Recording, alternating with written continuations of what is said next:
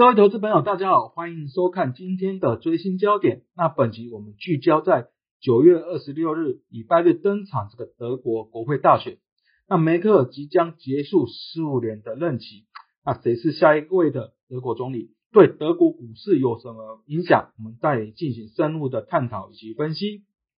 首先，我们看到在德国政局的部分，那德国是个多党分立、联合政府为常态这个政治环境哦。那回顾上一次呢，也就是二零一七年九月这个德国大选之后，那经过了接近六个月的谈判呢，那现任总理梅克尔所属的基社盟呢，才与第二大党社民党达成协议，共组联合政府。那另外我们看到呢，在德国的选举制度呢，德国是一个内阁制的国家，它的啊，德国联邦议院的法定席次是五百九十八席，那选举方式是联立制，也就是说啊，它是一个单一选举两票制的一种。那其实它更接近这个政党比例代表制哦。那另外政党的得票率必须超过五趴，它才可以取得国会的入场券。那我们下表作为说明哦。那以政党 A 来说呢，啊，假设它的政党票数比例是二十五 percent，它的政党的总席次就是五百九十八乘二二十五 percent 是一百五十席，而他在全国分区当选的席次假设是八十席呢，它的比例代表席次就是一百五十减掉八十就是七十席，它的总席次实际上还是一百五十席。那以政党 B 来说呢，假设它的政党票数比例是五 percent，它的政党的总席次就是五百九十八去乘五 percent，大概有三十席。不过它在全国分区当选席次有三十二席，因此它的比例代表席次就是零，那实际的总席次是三十二席，也因为这样会有差距呢，会导致了所谓的超额席次这样的产生。那我们在观察呢，啊，可能成为下位德国总理的两个人选，首先是在基门的拉夏特部分，他是现任的北莱茵西巴利亚邦的总理，在今年的一月，他赢得基门党魁的选举，在四月份，他获得党内接近八成的支持。将代表基本去参选这个总理啊，但啊他的主张而言呢，当然是要延续梅克尔的路线，那立场是偏向中间。另外，他主张呢把保护德国出口当做第一要务，他是坚定的欧盟支持者，那支持梅克尔这个移民政策，主张跟法国联手来推动欧盟的改革。那第二个可能能选择是这个现任德国副总理，也是财政部长的肖兹哈，他是代表社民党。而回顾在去年的三月呢，在肖兹的大力推动之下呢，德国国会是通过了一点一兆欧元这个疫情纾库的方案，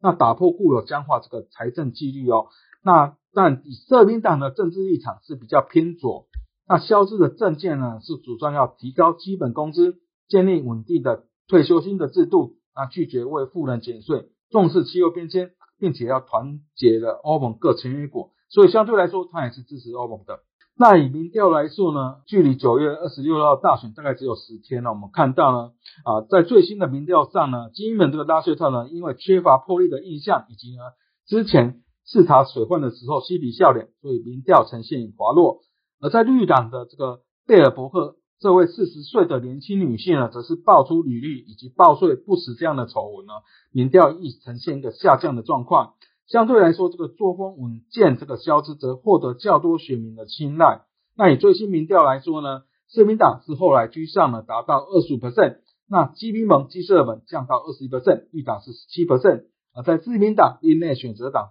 各为十一 percent。不过在德国大选呢之后呢，由于目前没有两个政党组合的民调支持度是可以超过五十 percent，那可能出现一个三党联盟的状况。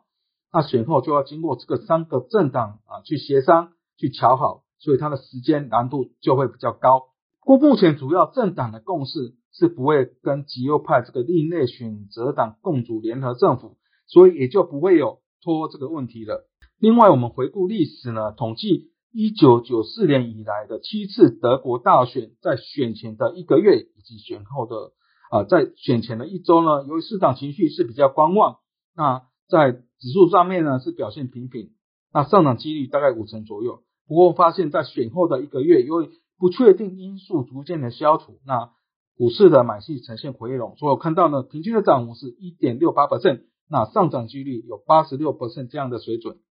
而在结论部分呢，首先在德国大选这个选群的发展，那目前呢是社民党啊是民调是呈现一个超前超车的状况，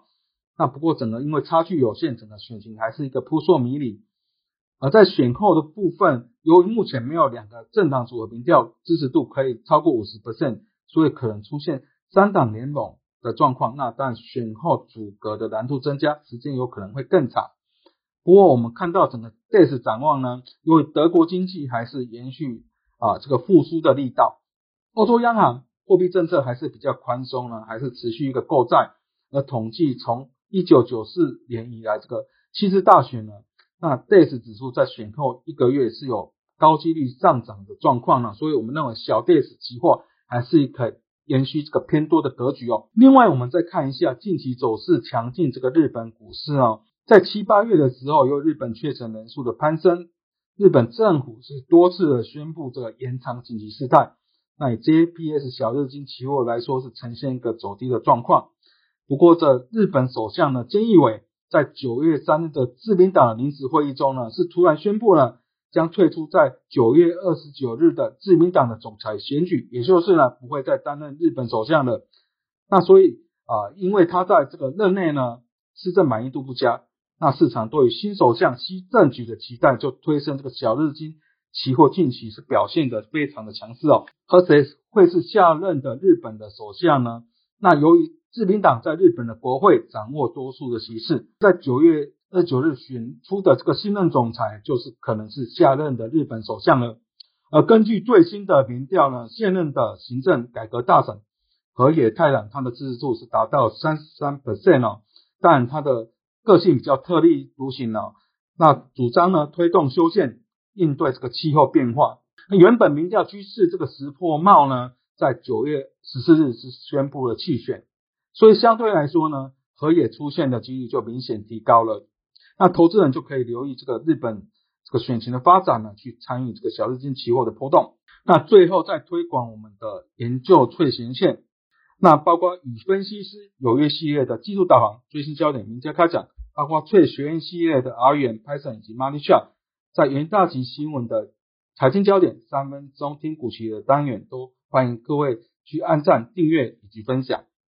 那以上是今天的最新焦点，我们下次见。